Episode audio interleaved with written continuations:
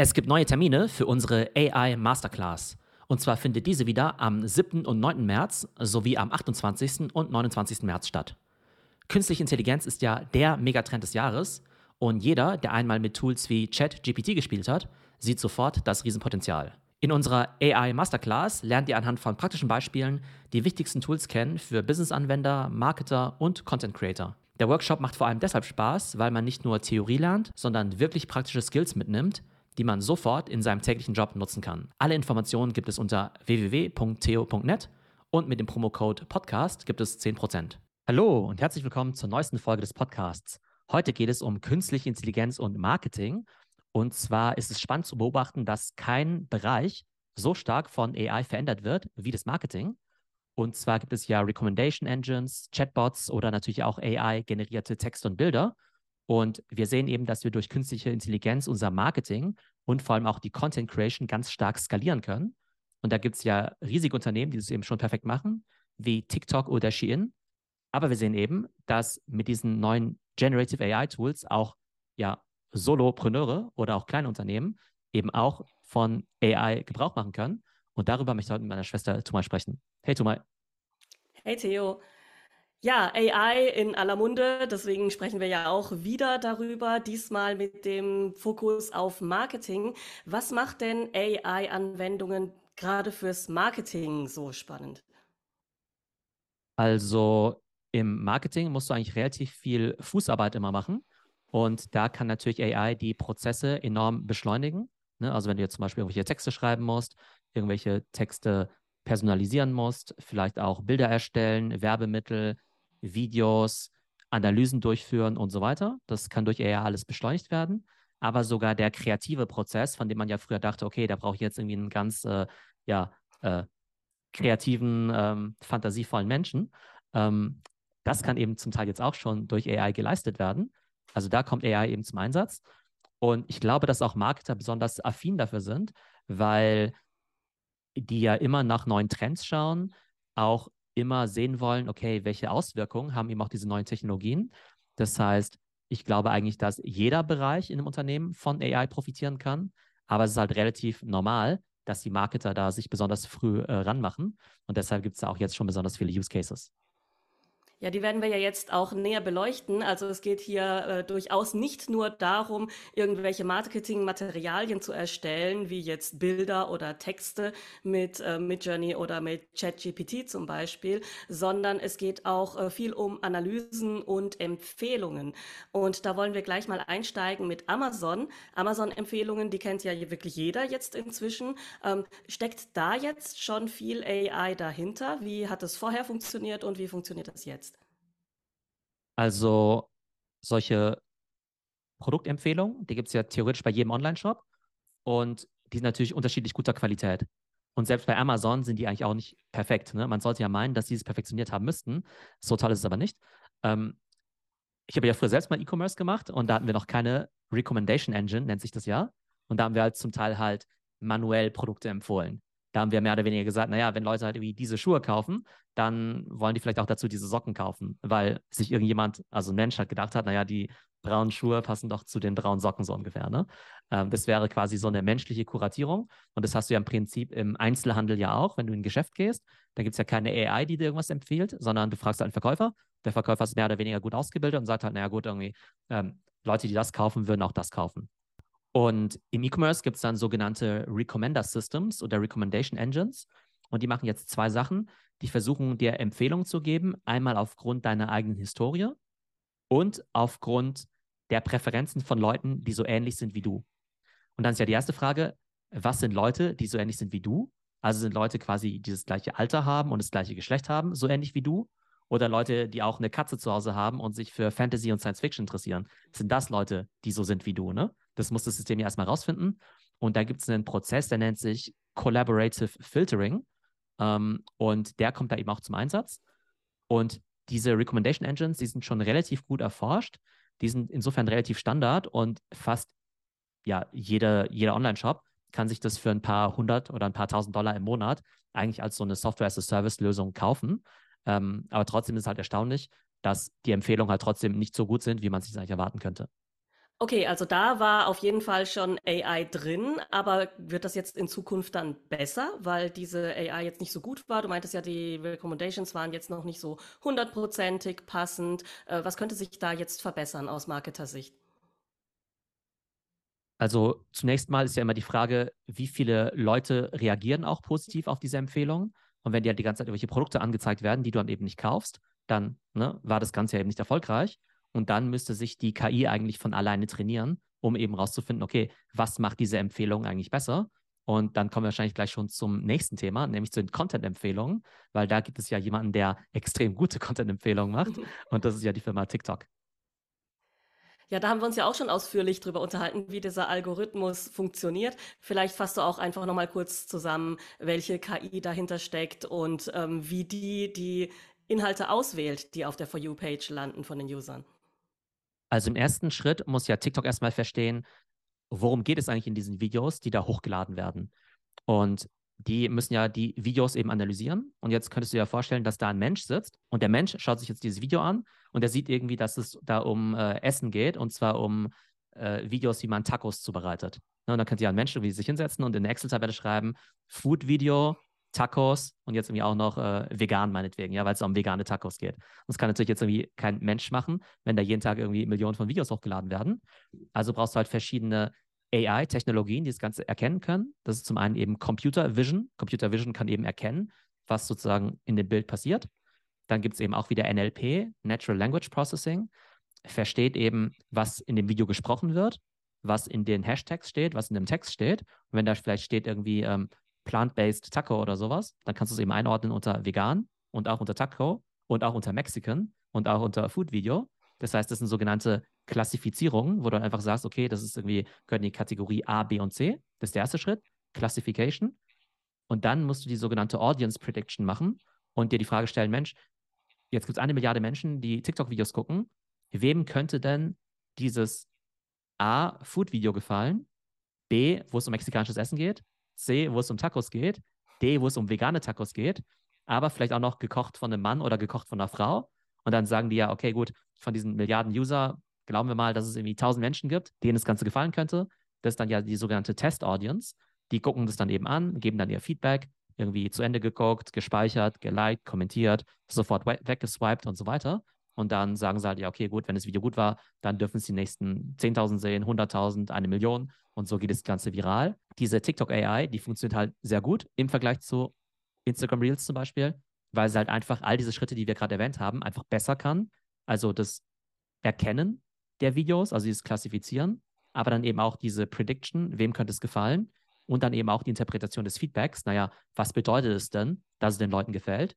Also ist ein Like jetzt wertvoller als die Watchtime oder ist ein Speichern wichtiger als ein Kommentieren? Und das musst du eben mit der Zeit rausfinden. Ja, du meintest ja gerade, auf Instagram Reels funktioniert das nicht so gut. Das ist ja von Facebook bzw. Meta. Also hat TikTok da auf jeden Fall eine viel bessere Maschine als Facebook.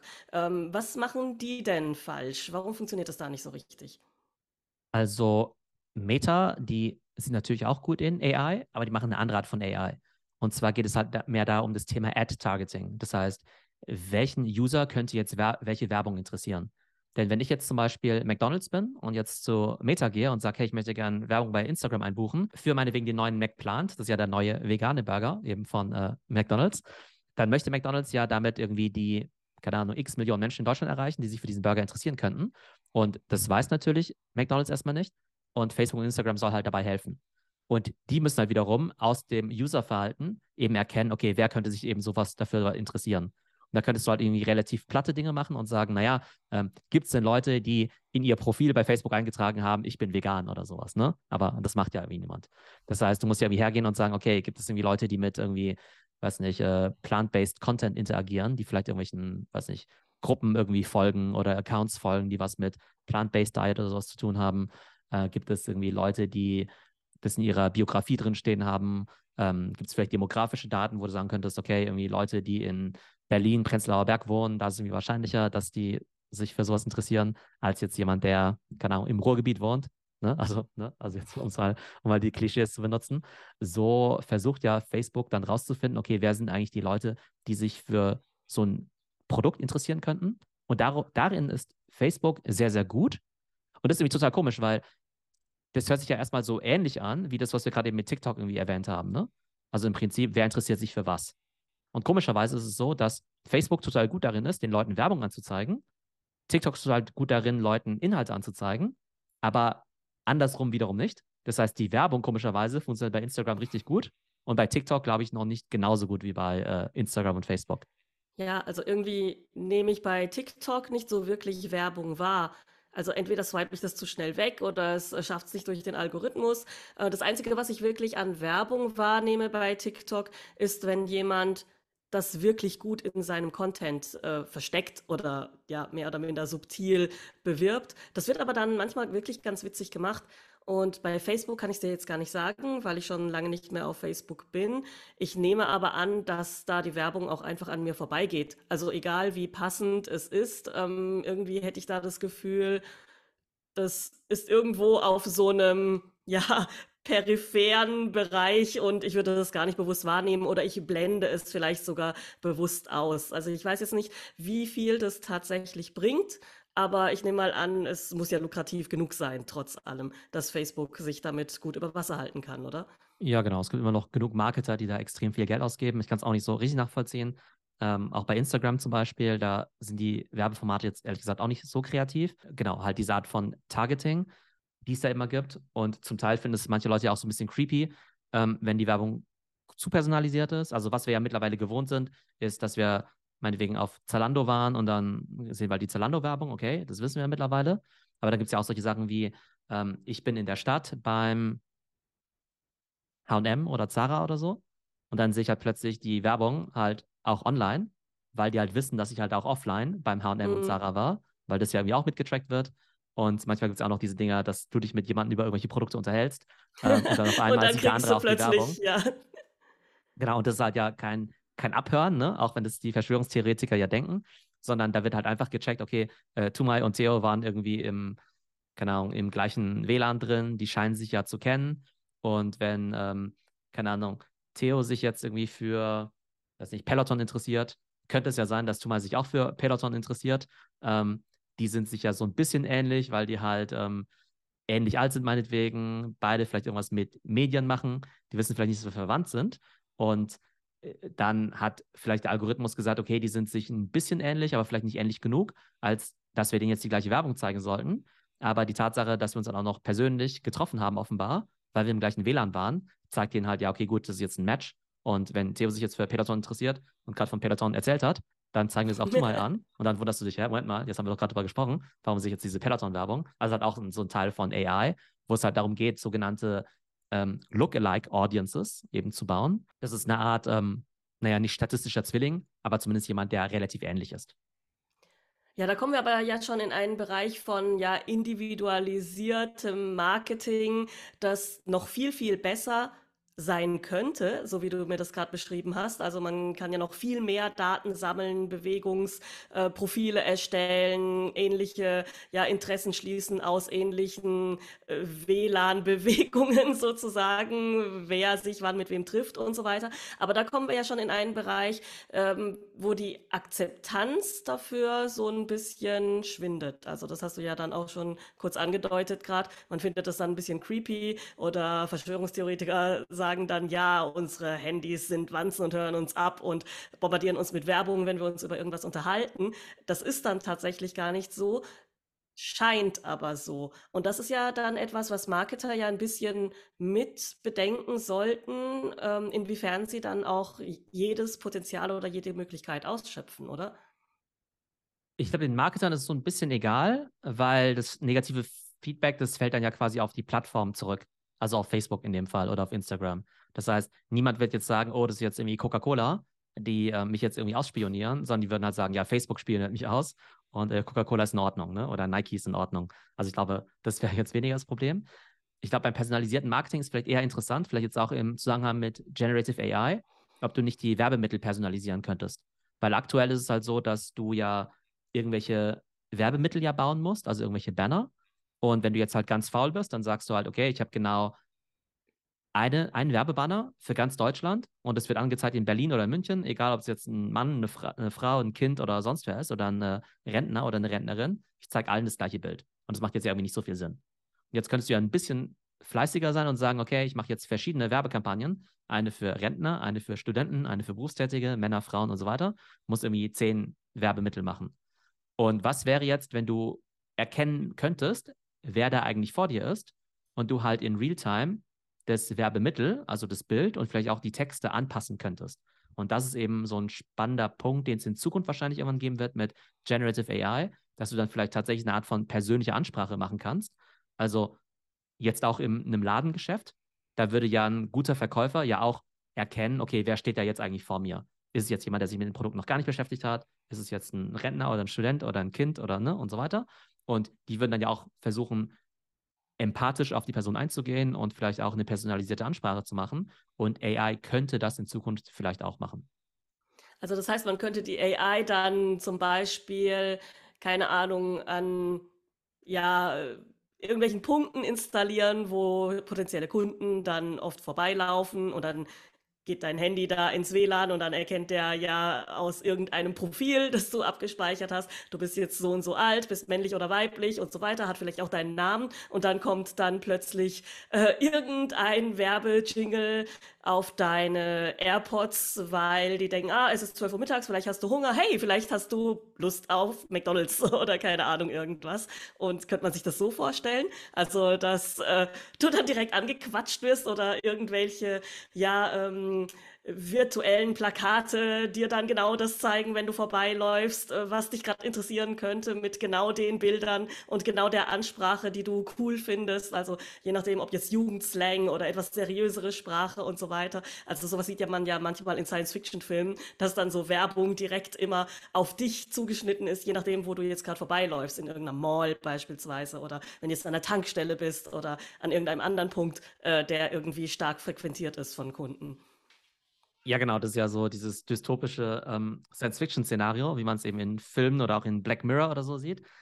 Ich glaube, das wird so schnell nicht kommen, aber es wäre ja so eine Art Augmented Reality Marketing, ne, wo du vielleicht so eine AR-Brille hast und dann halt das Ganze für dich personalisiert wird und so. Ähm, das, glaube ich, kommt jetzt nicht. Also ist definitiv möglich, aber kommt so schnell nicht. Aber online könnten wir es halt de facto haben. Also das ist ja jetzt auch schon personalisiert. Von 1 bis 10 vielleicht nur eine 3. Und ich kann mir halt vorstellen, dass es halt mit besserem Tracking und Generative AI vielleicht bald eine 8 von 10 ist in Sachen Personalisierung. Ein anderes Unternehmen, über das wir ja auch schon mehrmals gesprochen haben und das auch AI benutzt, ist ja Shein. Wie benutzt denn diese Firma jetzt künstliche Intelligenz? Shein, ähm, berühmt und berüchtigt als die ähm, erfolgreichste Fast-Fashion-Firma der Welt oder sogar Ultra-Fast-Fashion. Und abgesehen davon, dass sie super gut im Influencer-Marketing, TikTok-Content, User-Generated Content und so weiter sind, ähm, haben die ein weiteres Erfolgsgeheimnis. Und zwar wissen sie halt relativ genau, was die Leute so interessiert. Und zwar haben sie halt einerseits Analyse-Tools, die halt so ziemlich genau die ganzen Social-Media-Trends auswerten können. Das heißt, die wissen dann eben, welche Styles, welche Klamotten, welche Farben, Schnitte und so weiter eben angesagt sind. Aber dann machen sie noch was ganz Spannendes. Und zwar sagt man ja zu Shein auch manchmal, Shein ist eben das ähm, TikTok der Fashion. Und warum jetzt TikTok der Fashion? Ähm, wir haben ja vorhin gesagt, dass bei TikTok ja das User-Feedback total wichtig ist, ne? dass du ja im Prinzip Testballons machst und halt sagst, naja gut, ähm, wir schauen mal, wem das gefällt. Und wenn halt vielen Leuten das Video gefällt, dann zeigen wir das Video halt ganz, ganz vielen Leuten und dann geht es halt viral. Und Shein macht äh, so ein bisschen was ähnliches. Und zwar sagen sie halt, ja, okay, wir können so viele Analysen machen, wie wir wollen, welche Styles gut sein könnten. Wir müssen es aber auch in der Realität ausprobieren. Und was halt normale Fashionfirmen machen, ist, dass sie halt dann Kollektionen entwerfen.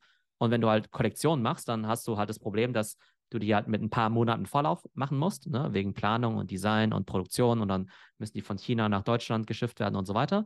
Und dann hast du halt eigentlich immer die falsche Menge produziert. Also entweder zu viel oder zu wenig. Es wird entweder voll der Hit und dann hast du halt zu wenig. Oder du hast halt viel zu viel produziert und dann ist halt ein mega Flop. Und dann muss das ganze Zeug wieder ne, wegwerfen oder verramschen oder so. Und Shein macht das extrem clever. Und zwar produzieren die halt ganz, ganz kleine Mengen, zum Teil nur 100 oder 1000 Stück pro Style, werfen dafür aber 1000 Styles pro Tag auf den Markt, also wirklich pro Tag. Wie Und schaffen die das eigentlich? Also wie kann man denn so schnell produzieren und das dann auch online haben und Fotos schießen und so weiter? Also das äh, erschließt sich mir nicht ganz, wie die so schnell sein können. ja, die haben einfach eine brutal effiziente Maschine. Also da auch nochmal der Hinweis, wir hatten ja kürzlich auch mal einen Shein Deep Dive. Den habe ich ja zusammen mit ähm, äh, unter anderem auch mit dem Alexander Graf und äh, dem Florian Heinemann gemacht beim Kassenzone-Podcast. Also es ist eine ältere Folge, da könnt ihr, also ältere Folge von ein paar Wochen. Da gibt es den äh, anderthalbstündigen Shein Deep Dive, glaube ich. Aber da geht es eben auch darum, dass genau Shein einfach brutal gut in der Logistik ist. Aber der AI-Aspekt kommt eben hier rein, dass sie eben sagen, okay, wir produzieren halt meinetwegen diese 1000 Stück von diesem gelb Kleid. gestreiften Hoodie, ja, Mhm. von diesem gelb gestreiften Hoodie.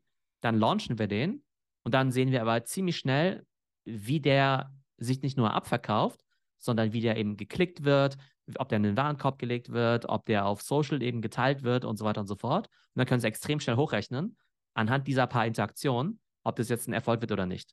Und das heißt, innerhalb von ein paar Tagen bekommen sie eben das Feedback, okay, das geht jetzt durch die Decke oder eben nicht. Und dann können sie halt sagen, okay, gut, die 1000 Stück, die reichen schon, weil es halt ein Flop ist. Oder wir müssen jetzt irgendwie, äh, weiß ich, 100.000 davon machen. Und normalerweise ist es halt so, dass du halt eine Kollektion verkaufst und dann sagst du halt sechs Monate später, nee, also das Ding ist halt echt immer noch in Regalen, das lief halt so gar nicht und war wohl, war wohl ein Flop.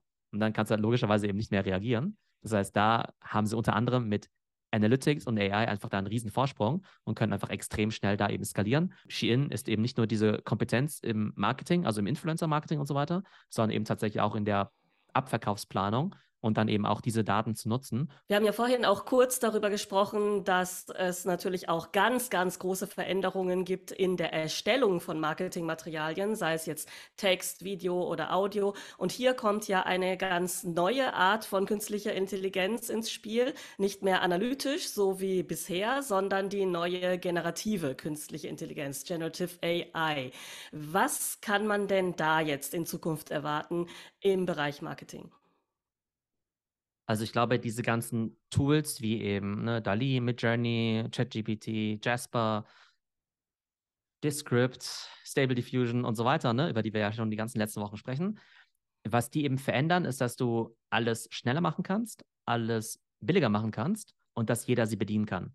Und bislang hattest du halt beim Marketing eine relativ große Arbeitsteilung, dass du gesagt hast, okay, ich habe vielleicht irgendwie einen, der eher kreativ ist, der andere ist vielleicht eher der Grafiker, die nächste Person ist vielleicht eher die Podcast-Produzentin, die andere kennt sich total gut mit Video-Editing aus. Und jetzt könntest du halt sagen, okay, das Wichtigste ist eigentlich so diese kreative Idee. Und wenn du die hast, dann hast du halt ganz viele Tools, die halt quasi diese ganzen, ja, ich sag mal, Handwerker ersetzen können, ja. Heißt natürlich nicht, dass die Handwerker äh, arbeitslos werden, aber ich glaube, der kreative Input ist jetzt, glaube ich, noch entscheidender, weil halt die kreative Person das halt noch schneller auch alleine umsetzen kann. Und das wird halt ziemlich viele Implikationen haben, wie sich halt jetzt Marketingteams neu aufstellen. Ne? Also auch diese neuen Profile wie Prompt Engineer zum Beispiel. Der Prompt Engineer sollte aber natürlich auch irgendwo kreativ sein. Ich habe übrigens gesehen, dass Prompt Engineers zum Teil jetzt schon äh, eine halbe Million Dollar verdienen, ja. Äh, also Wow. sehr attraktiver Job. Aber gleichzeitig bedeutet ja mehr Content nicht unbedingt besserer Content. Das heißt, wir werden jetzt halt einfach eine riesige Schwemme sehen von unglaublich viel Müll und Spam und so weiter. Und das ist halt eine riesen Herausforderung für Google, für TikTok, für Facebook, Instagram, erstmal diesen ganzen neuen Content zu sortieren, einzuordnen. Ist jetzt irgendwie maschinell erstellter Content gut für SEO oder schlecht für SEO? Ist es jetzt irgendwie Spam oder ist es vielleicht sogar qualitativ ganz guter Text? Und äh, auch die User müssen natürlich daran gewöhnen, dass es jetzt eben ganz viel AI-Content gibt. Und viel davon wird natürlich Schrott sein, aber viel davon natürlich auch total hilfreich. Und ich glaube, da wird sich einfach unheimlich viel verändern, wie eben Plattformen mit diesem Content umgehen, wie User damit umgehen, weil eben die Creator jetzt eben ganz neue Tools am Start haben. Ja, ich habe ja ein paar von den Tools auch ausprobiert und was da rauskommt, ist so, ja, auf einer basalen Ebene wirklich ganz brauchbar. Also ich finde, man kann schon sagen, dass das, was maschinell gemacht wird an Marketingmaterial, so ziemlich dem entspricht, was halt einfach durchschnittliche Marketer so auf den Markt schmeißen, wenn man sich jetzt nicht besonders viel Mühe gibt. Ich denke mal, was du eben auch gesagt hast, es wird in nächster Zeit sehr viel produziert werden, sehr viel Müll vielleicht auch, ja, und sehr viel Durchschnittliches. Vielleicht wird jetzt so eine Zeit kommen, wo jetzt wahnsinnig viel AI-Content kommt und sich aber dann vielleicht letzten Endes dann doch der kreative Mensch durchsetzen wird, weil sich genau dieser Content dann wiederum abhebt, wie auch immer der aussehen mag. Ähm, ja, dass eben jemand, der diese AI-Tools benutzt, dann seinen letzten menschlichen Schliff vielleicht noch dazu tut. Also da bin ich auch sehr gespannt, wie sich das entwickelt und was dann letzten Endes sich äh, ja als äh, beliebt oder als erfolgreich herausstellen wird. Ja, genau. Und ich weiß noch gar nicht mal, ob die dann unbedingt kreativer sind oder tatsächlich halt menschlicher.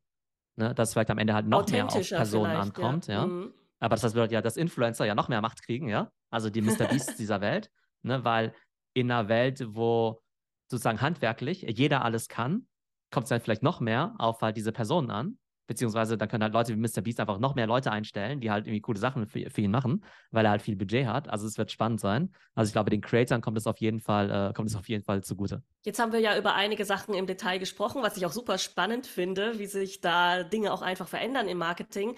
Das ist ja aber bestimmt noch nicht alles. Also es gibt ja bestimmt noch so ein paar Bereiche, die wir jetzt noch kurz ansprechen können, wo AI im Marketing benutzbar ist. Genau, da gibt es noch folgende Bereiche im Suchmaschinenmarketing natürlich, sowohl im SEM als auch im SEO, also im bezahlten und ähm, ja, organischen Suchmaschinenmarketing. Da geht es natürlich darum, ähm, eben ja, SEO-Texte zu erstellen, Keywords zu recherchieren und eben auch Anzeigen zu texten. Dann gibt es das ganze Thema Kundenservice-Chatbots. Die gibt es ja schon lange, aber eben nicht in einer besonders guten Qualität. Durch diese neuen Large Language Models würde man natürlich hoffen, dass die Dialoge jetzt sowohl besser sind, als eben auch authentischer, ähm, als eben diese ziemlich beschränkten Chatbots der Vergangenheit. Dann gibt es das ganze Thema Sentiment Analysis. Das heißt, ähm, können wir aus Texten eben verstehen, was die Leute eigentlich damit meinen, also ob es positiv, negativ oder neutral ist. Dann gibt es eben das ganze Thema Marktanalyse, können wir eben verstehen, was der Markt eben über uns denkt, was dann eben auch die neuesten Trends sind. Und dann auch das Thema Lead-Generierung. Das bedeutet, ähm, gerade im B2B-Bereich kann ich eben durch künstliche Intelligenz verstehen, wer denn potenzielle Kunden für mich sein könnten, wie kann ich die jetzt eben ansprechen? Und nehmen wir mal an, ich muss die jetzt irgendwie zehnmal anschreiben, ja, ähm, kann ich jetzt eben auch immer eine gewisse Wahrscheinlichkeit dem schon zuordnen, dass ich sage, okay, ich habe jetzt irgendwie tausend potenzielle Kunden identifiziert, die an meiner Softwarelösung interessiert sein könnten und dass du schon sagen kannst von vornherein, okay, gut, ähm, die hier sind irgendwie, weiß nicht, eine 80% Wahrscheinlichkeit, die sind eine 60% Wahrscheinlichkeit, die sind eine 30% Wahrscheinlichkeit. Und je nachdem, welche Erfolgswahrscheinlichkeiten die haben, musst du da vielleicht andere Preise oder Rabatte und so weiter anbieten. Also ich glaube, das wird halt im ganzen B2B-Sales eben extrem äh, wichtig sein. Dazu wird es aber auch bald nochmal eine Folge geben mit einem absoluten Sales-Spezialisten, äh, der dann auch erklären wird, wie das Ganze funktioniert. Aber wie gesagt, das sind jetzt eben wirklich einige Bereiche, die wir erwähnt haben. Also ganz viel im Bereich Recommendations, Produkte und Content, personalisiertes Marketing, Verkaufsprognosen, Content-Erstellung und dann eben die gerade äh, genannten Bereiche. Und das Schwierige ist, glaube ich, jetzt ein bisschen, dass die ganzen Marketer sich jetzt eben sortieren müssen und sagen, oh, Moment mal, viele von diesen Sachen, die können wir noch nicht mal, also ohne AI, also die machen wir noch gar nicht, irgendwie Sentiment Analysis oder, keine Ahnung, ähm, weiß nicht, äh, äh, Customer Service Chatbots und so. Und jetzt ist es entweder die gute Nachricht, dass sie sagen, okay, gut, zum Glück haben wir es bislang noch nicht gemacht, weil jetzt haben wir die langweiligen und schlechten Versionen davon übersprungen und machen jetzt halt die guten Versionen davon, powered by OpenAI. Oder vielleicht ist auch die schlechte Nachricht, weil jetzt einfach noch mehr Komplexität mit dazukommt und die Leute vielleicht gerade gesagt haben, oh, gerade irgendwie TikTok richtig verstanden und jetzt kommt schon dieses AI-Thema um die Ecke.